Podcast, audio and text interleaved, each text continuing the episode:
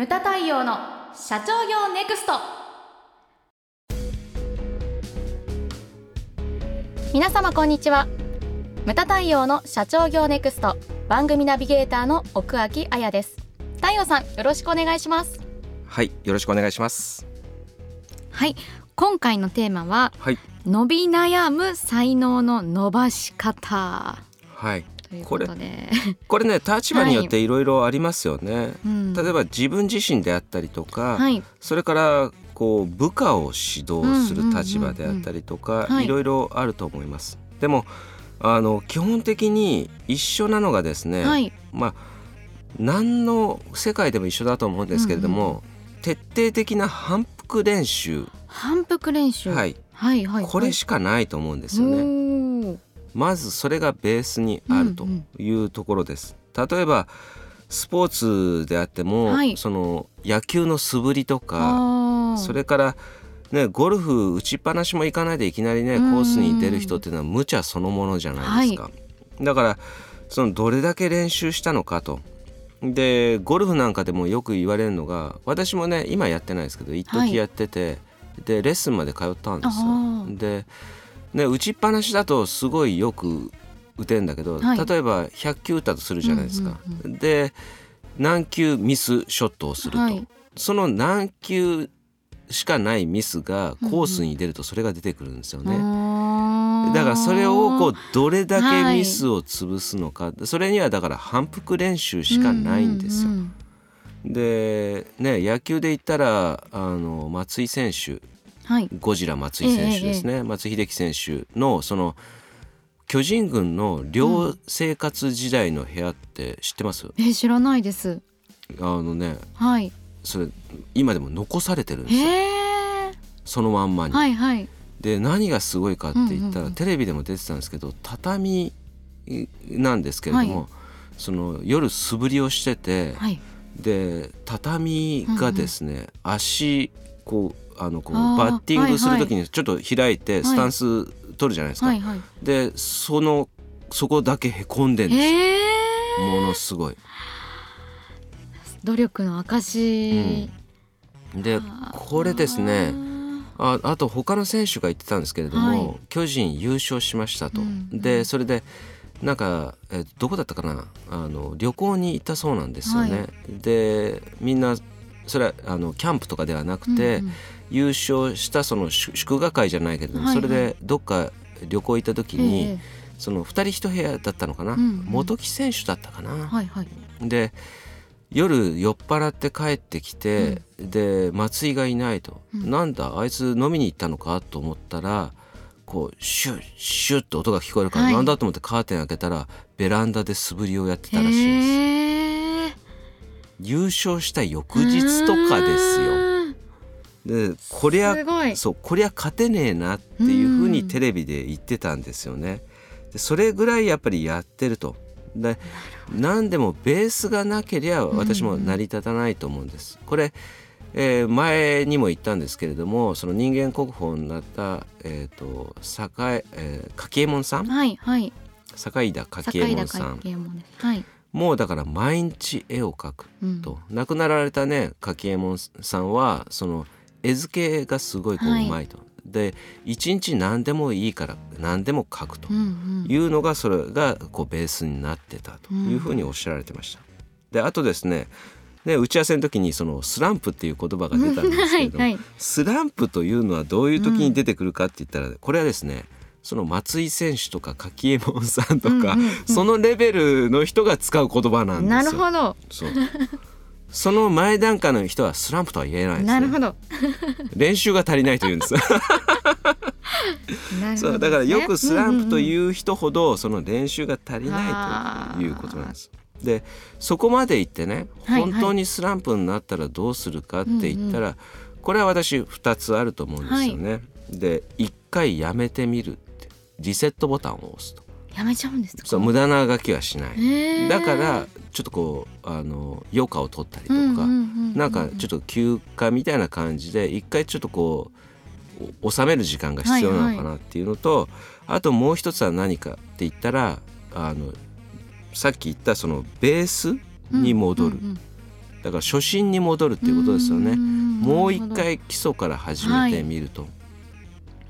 でこういう時何が役に立つのかって言ったら例えばその社内の新入社員であったりとか、うんうん。そういった部下とかをこう指導する、はいはい。それによってこう教えることによって自分がまたフフィードバックを得たりとか、はいはい。これはスポーツでも仕事の上でも全部そうだと思うんですよね。な。るほど。でそうじゃないですか。叱ることに対してもこれダメじゃないかって言ったら、自分もそれ間違えれないとかね。だからそれによってそのもう一回初心に戻れるっていうのはこれはあると思います。うん、だからそれが重要ですね。あと、何でもですね、はい。これはあの覚えておいてほしいんですけど、はい。何の世界でも自己流では限界があるということです。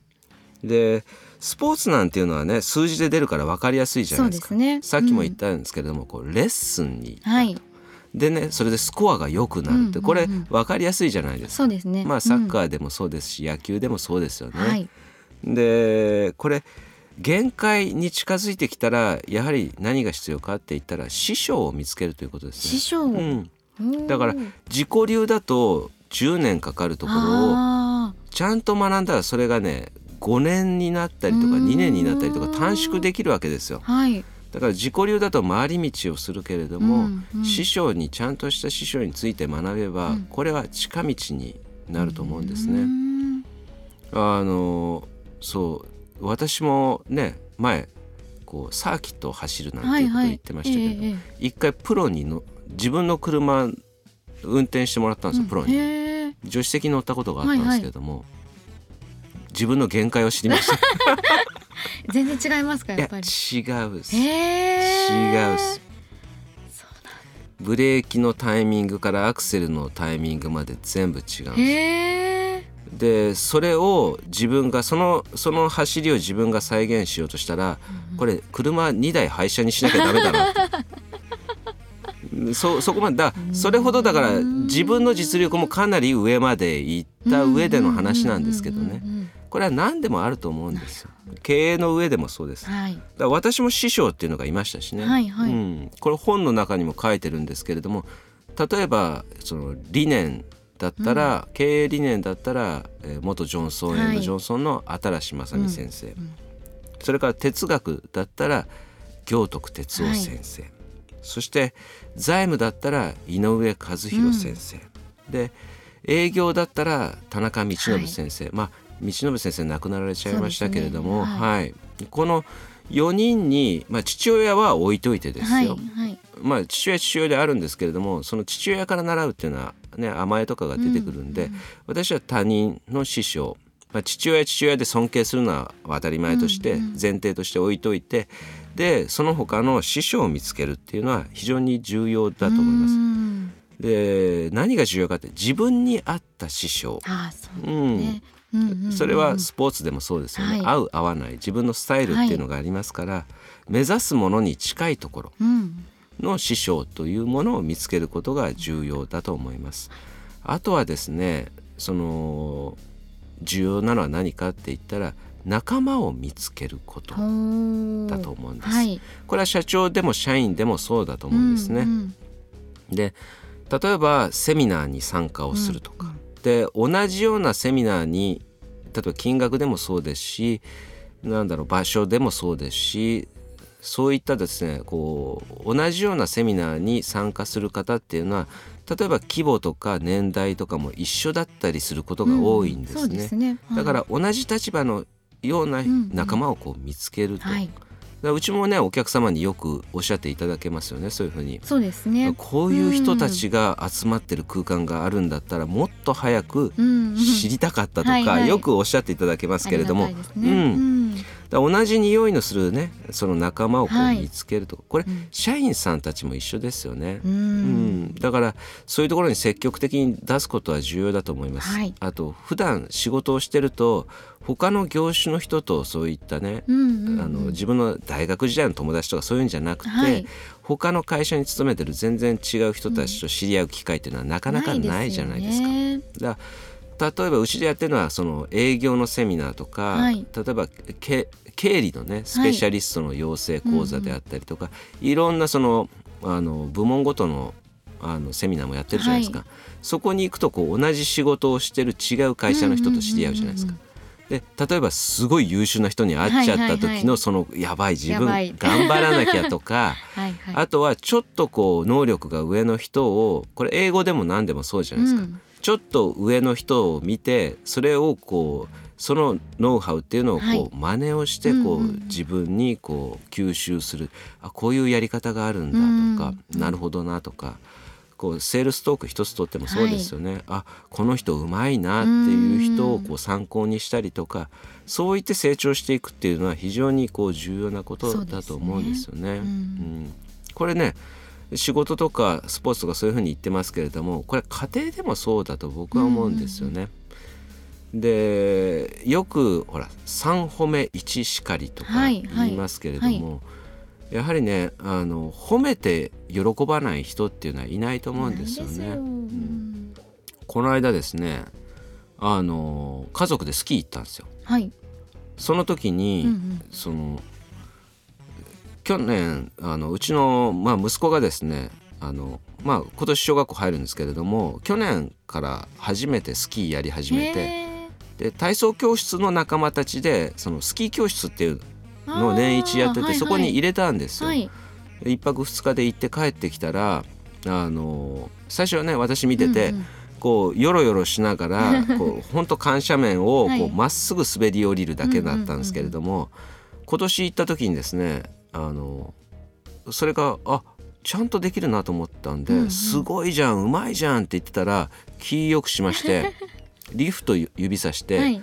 パパあれに乗ろうって言い出したんですよ。えこいつは何を言ってるんだと思ったんですけれども 連れて行ったんですよ、はいはい一生懸命リフトちょっとスピード落としてもらって、うんうんうそれで乗せて上まで行ってでちょっと急なところはねリフト降りたところの急なところはこう私が支えて、それで滑って緩斜面に行ってこう手離したらすごい滑れたんですうんね。でキッズゲレンデでなんかポールとかも立ってるんですけれども、はいはいそこをこうちょっと滑らせてあげたんですね、はい。そしたらそこでこう曲がらなきゃいけないわけですよ。ね。ポールがあると、はいはいだからそこでですねこうどういうふうにしたら曲がれるのかとか、うんうん。自分で一生懸命やってね、すごい。うん。あの今年も、えー、と3月末にあの上越の方にスキー教室また2回目入れたんですよ、うんうん。そしたら上のクラスに入ってましたいやーね。すごいじゃないですだかか。だから褒めることっていうのはやっぱり重要なんだなっていうう自分はできる自己暗示とかね。はいはい。これはうちのセミナーとかでもやってるけども、ね。成功のってあるじゃないですか、はい。はい。自分はできるとか絶対やるとか、ううんちの会社絶対こう大きくなるとか、うん。それに信じ自分が信じてなければできるわけないですからね。うん。まずそこからだと思うんですよね。うんうん。でこれは本の中にも書いたんですけれども、はどんなスポーツ選手も芸術家も、うん。まあ、経営者でもそうですよね、はい。その才能を見つけて褒めて伸ばした人っていうのが必ずうん存在するわけですよね。誰でも最初からうまいわけじゃないんです、だから自信を持ってですね大きな一歩を踏み出してうんいただけたらなというふうに思います。はい。ムタ太陽の社長業ネクストは全国の中小企業の経営実務をセミナー、書籍、映像や音声教材、コンサルティングで支援する日本経営合理化協会がお送りしました。今回の内容はいかがでしたでしょうか？当番組で取り上げてほしいテーマやご質問などございましたら当番組ホームページ上からお寄せください。お待ちしております。それではまた次回お会いしましょう